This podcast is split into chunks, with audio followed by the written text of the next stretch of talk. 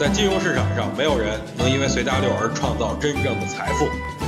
在交易上，必须要有独特的见解，才能在投资市场里叱咤风云。大家好，我是王彪，我为自己代言。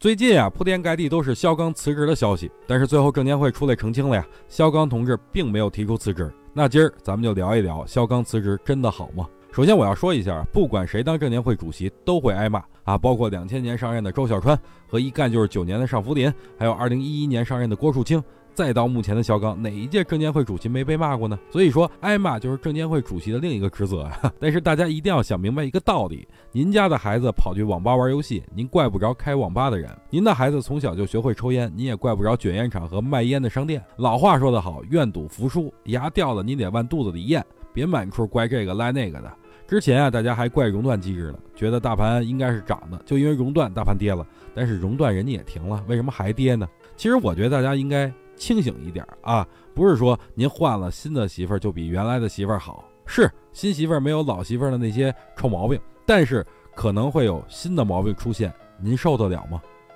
想听更多彪哥的语音，可以添加彪哥微信公众账号王彪 HT，或在新浪微博上搜索王彪 HT 来跟彪哥进行互动哦。